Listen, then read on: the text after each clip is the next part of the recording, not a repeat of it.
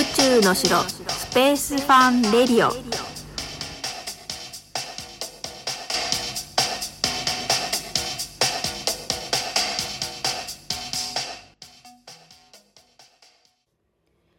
はい始まりました。宇宙の城スペースファンレディオです。今日は2021年2月10日水曜日です。今日は語呂合わせで布団の日らしいですね。はい。布団から出るのが辛い今日この頃ですがいかがお過ごしでしょうか？今日はねでもちょっと暖かく感じますよね。スペースエデュケーターの小笠原直子です。この時期新年度に向けていろいろ忙しくなってきますよね。今はあの私小学校の PTA の副会長をしていまして他の小学校のお母さん方に言うと驚かれることがあるんですけど副会長さん6人いるんですね。で1年目が3人2年目3人っていう感じでいるんですけど数年前から私は広報委員会で長をしたりとかからの副会長だったりするので、まあ、遠目から徐々にディープな感じになっていったんですけどいろいろ見てますとね本当にね学校の先生ってなんであんな忙しいんですかねもう普通にね常に30人くらいの子どもたちのことを見てますよね。で他にも授業の内容とか、まあ、学校外のことをやってる先生もいますしね、まあ、直接的には助けてあげられないので、まあ、少しでもね役に立てればと思って PTA に参加してるんですけど、まあ、逆にね相談事が多くなっちゃってご迷惑になったりということもね少々あるんですけど。まあ、来年度から本当にいろんなことが変わるのが分かっているので、まあ、各地のね PTA 事情とかも私も知りたいななんて思ったりしました。イベントをね積極的に企画している学校もあれば、まあ、あの基本的なことをしっかりやっている学校もありますし、まあ、ちょっとずつね試しながらいいところがうまく活かせる組織になるといいんですけどね。まあ、よかったら皆さんのそういう活動のお話も聞かせていただきたいななんて思っていますこのチャンネルは子供が宇宙好きだけど私にはよくわからないというお母さんや昔宇宙や宇宙飛行士に興味や夢を持っていたお父さん現在の宇宙開発を仕事にしてみたい学生さんや保護者の方に何か参考になる宇宙や宇宙教育の情報をお届けできればということで配信させていただいております。今日は初めに宇宙豆知識で、えー、まあ国際宇宙ステーションのねどうやって観測できるのかっていうことについてお話をしましてその後今日のメインテーマがえっ、ー、と、まあ、たびたび登場するイーロン・マスクの卒業スピーチについてね、ちょっとご紹介したいなと思っています。それから、いつもの宇宙クイズと解説、最後に国際宇宙ステーション観測情報をお伝えします。では、早速ですが、突然新登場の宇宙豆知識から入ります。はい。宇宙の城スペースファンレディオではですね、番組の最後にいつも国際宇宙ステーションの観測情報をお届けしていますよね。これはいつも見えるわけじゃないんですよ。なので観測情報をお届けしているんですけど、そもそもね、国際宇宙ステーションがどんなものなのかというのを簡単にご説明させていただきます。今回が初めてお聞きになる方もいらっしゃるかもしれないのでね、さらっといきたいと思うんですが、地上から約400キロの高さにいつもいまして、地球を1周90分で回っているサッカーコート1面分の大きな施設なんですね。で、サッカーコート1面分っていうのは太陽光パネルがたくさんありまして、それも含めての大きさになりますね。中には宇宙飛行士さんが平均で6名ほどいまして様々なお仕事をしています。えー、と宇宙飛行士さんの入れ替え時期によっては、えー、ともっとね6人よりいっぱいいる時もあるんですけど大体6名から8名ほどが住めるような中がね広さになってるんですね。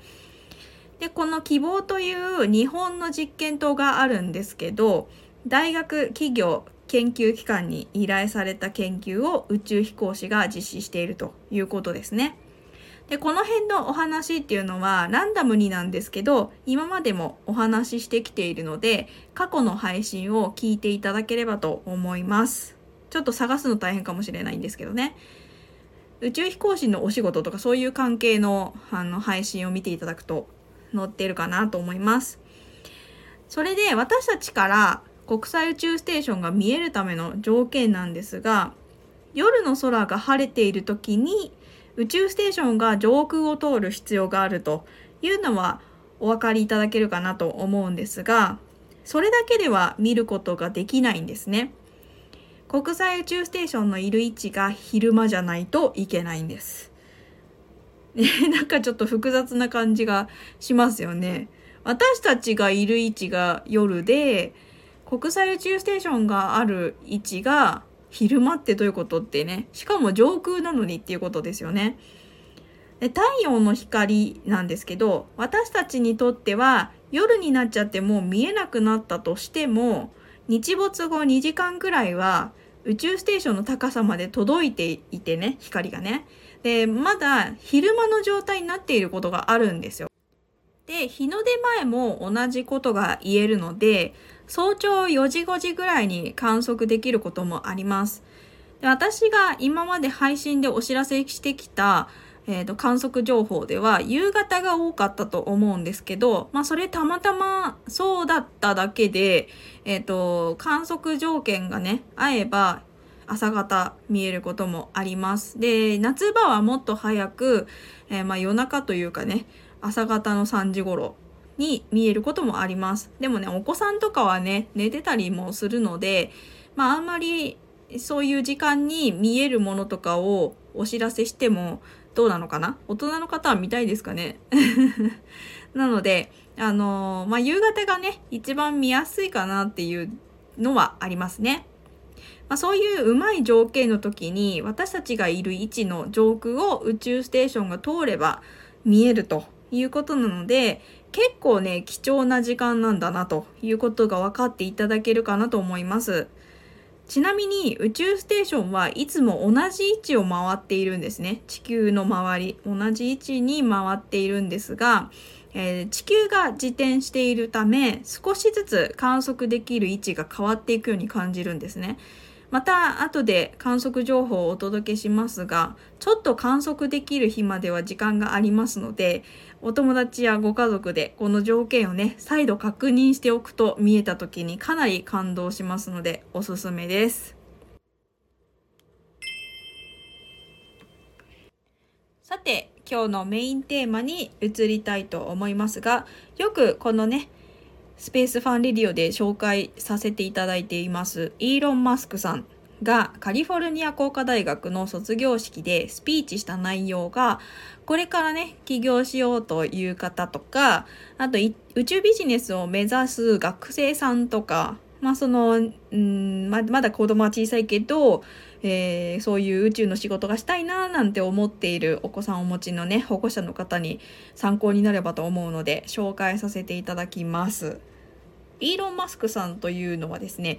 えー、1971年南アフリカ生まれ。10歳でプログラミングを独学していたそうです。すごいですね。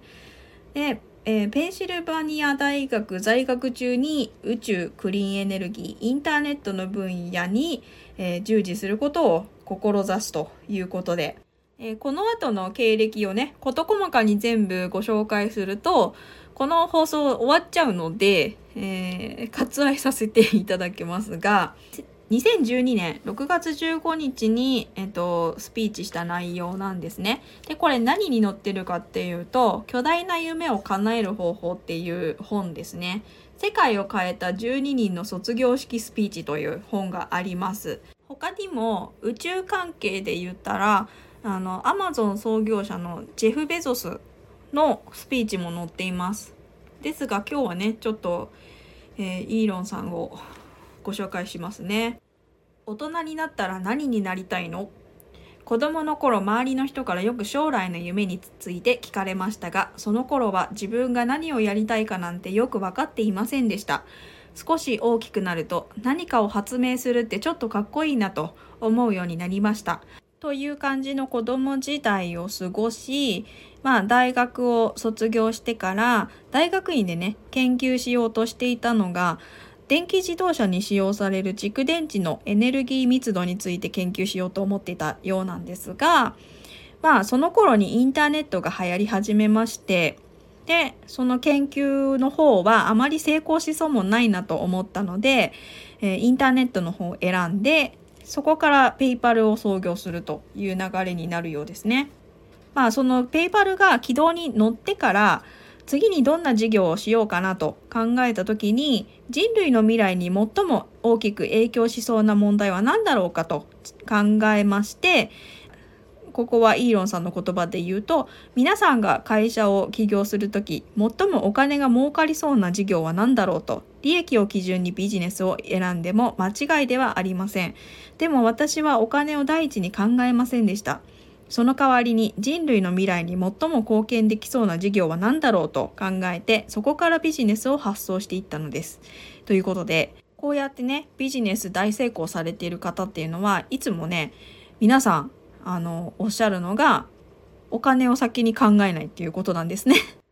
そしてイーロンさんがですね一つ目に事業として思いついたのがエネルギー問題を解決するためのビジネスということで、まあ、これがね、えっと、ソーラーシティとテスラモーターズが生まれた感じですよね。もう一つ挑戦したいと思ったのは人類が地球外に居住地を確保するのに貢献するビジネスということでこれでねスペース X が生まれたそうなんですよ。で宇宙ビジネスを始めようと思った時っていうことでイーロンさんは私一人の力でロケットを開発するのは無理だということは分かっていました。さすがの私もそこまでクレイジーではなかったのです。その代わりに NASA の予算を増やすにはどういうビジネスを始めたらいいだろうかと考えました。まずは NASA が興味を持つようなビジネスを提案することを現実的な目標にしました。その手始めとして私は火星オアシスミッションを思いつきました。小さな温室を丸ごと火星に送るという計画です。温室には乾燥した栄養ゲルが入っていて、着陸すると水和される仕組みです。火星で植物を育ててオアシスを作る。これならそこまでコストもかかりません。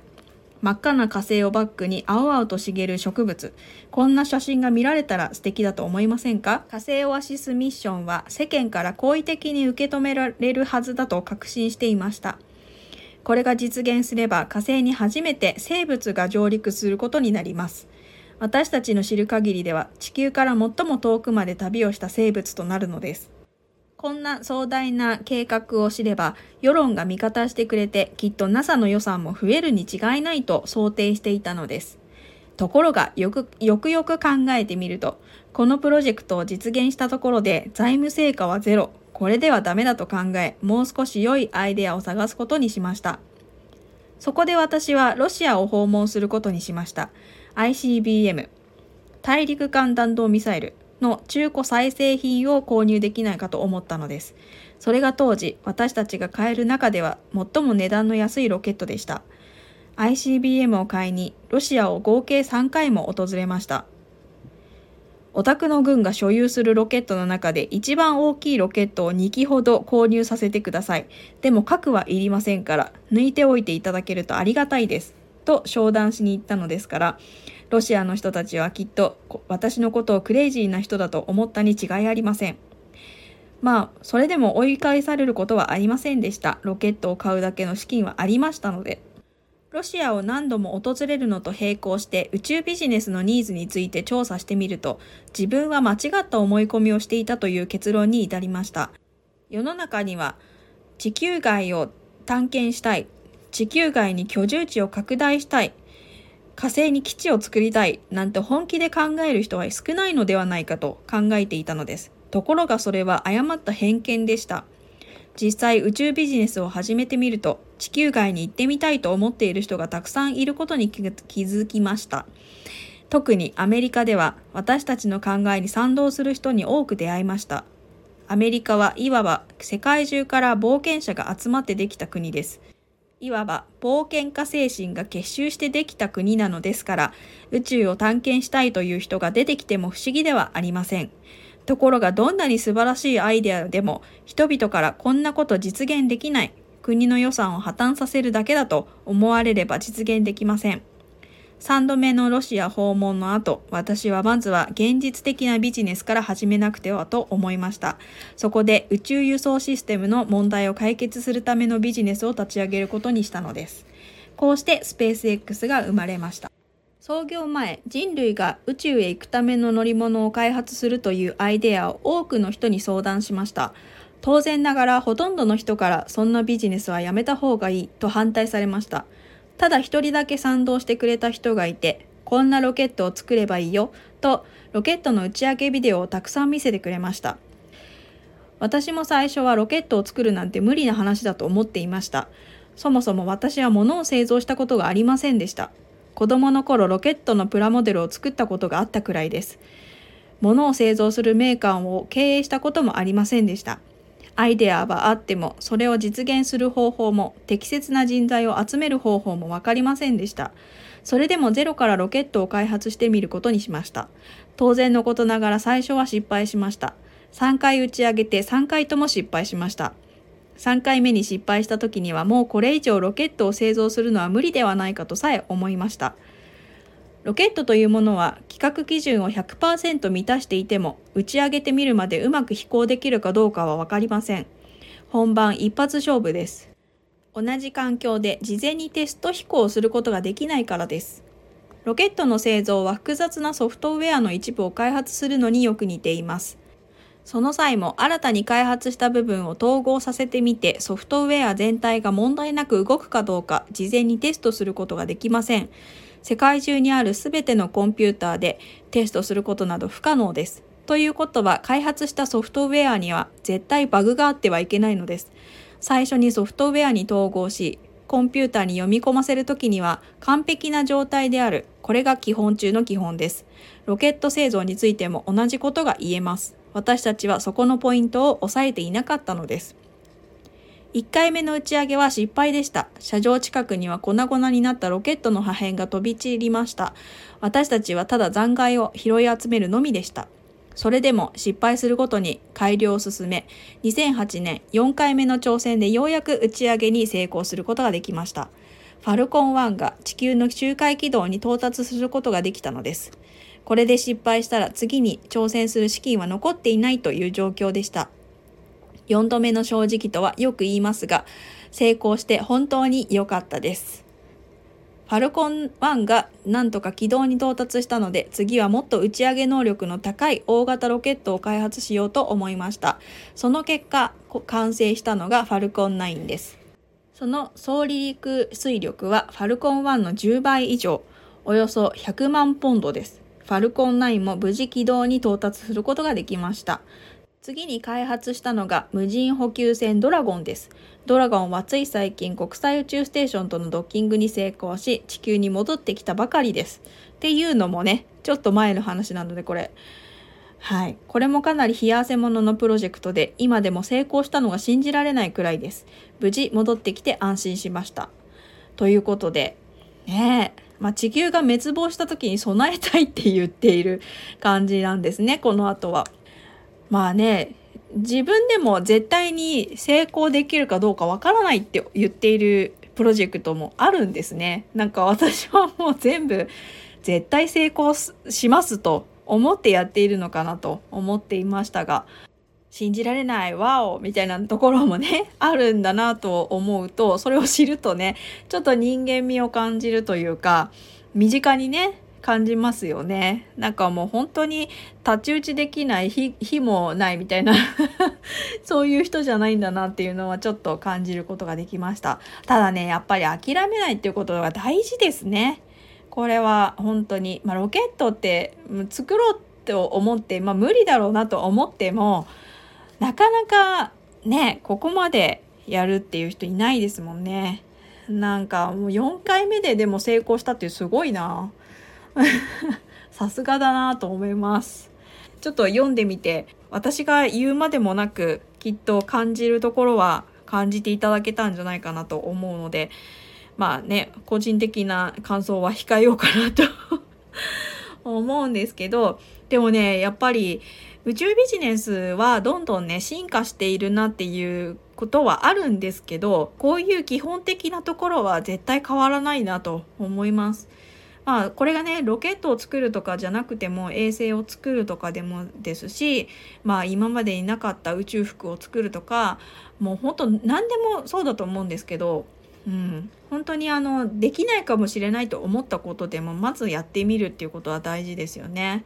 まあ仕事ってなりますとね資金がまず大事ですから、まあ、イーロン・マスクさんみたいにねうん、実現可能かどうかっていうことをしっかり考えてでお金を生み出しているっていうことがすごいですね。もう本当に。理想だけではねやっぱりダメなんですけど、まあ、それも大事だけど現実をねしっかり見てお金を生み出す仕事っていうのも大事だなと感じました。ではここで宇宙クイズに参ります。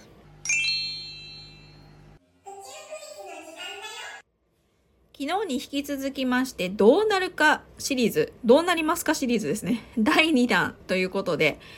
無重力状態の国際宇宙ステーションで紙飛行機を飛ばすとどうなりますか？という問題です。ちょっと考えてみてください。環境が違うってことを考えるとね、少しヒントになるかなと思います。どうでしょうか？では答えに参ります。ぐるーんと宙返りするでした。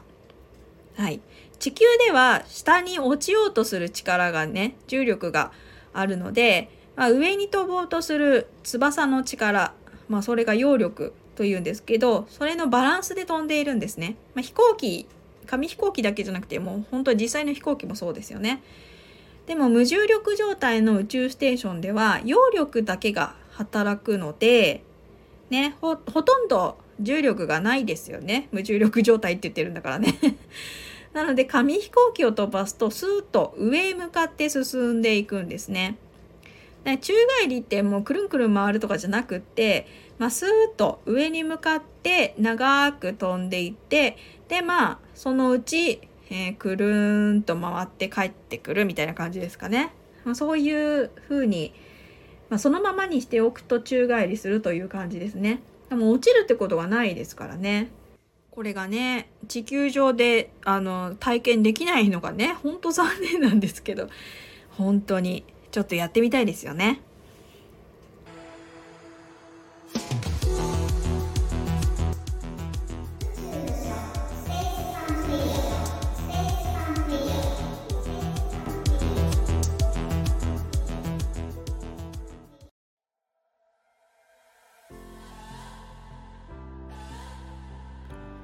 宙の城スペースファンレディオをお聞きの皆さんへお知らせ続報です。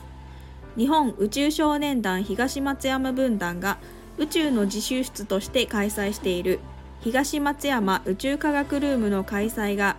緊急事態宣言が3月7日まで延長となったため開催を自粛いたします。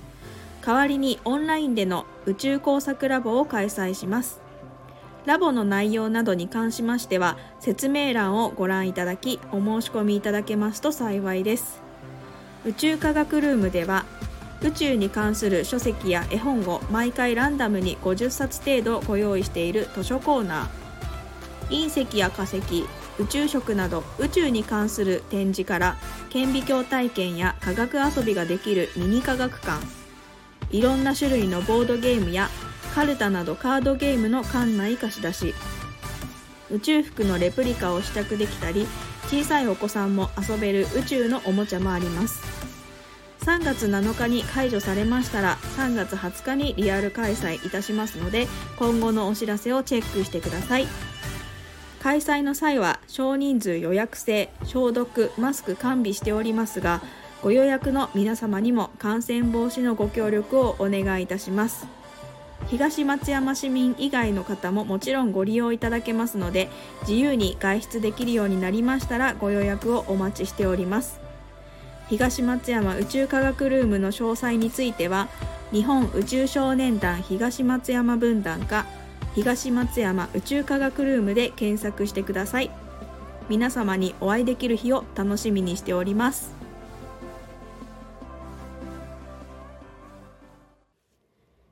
では最後に国際宇宙ステーションの観測情報ですしばらくの間条件が良くって見える日がなさそうなのですね2月17日まで観測ができません、えー、来週には観測ができるようになるとそこまではちょっと我慢ですね。また近くなりましたら詳しくお届けします。それでは今回の配信はここまでとなります。何かご質問やメッセージがありましたらお気軽にレターを送ってください。次の配信でお耳にかかりましょう。ご清聴ありがとうございました。バイバイ。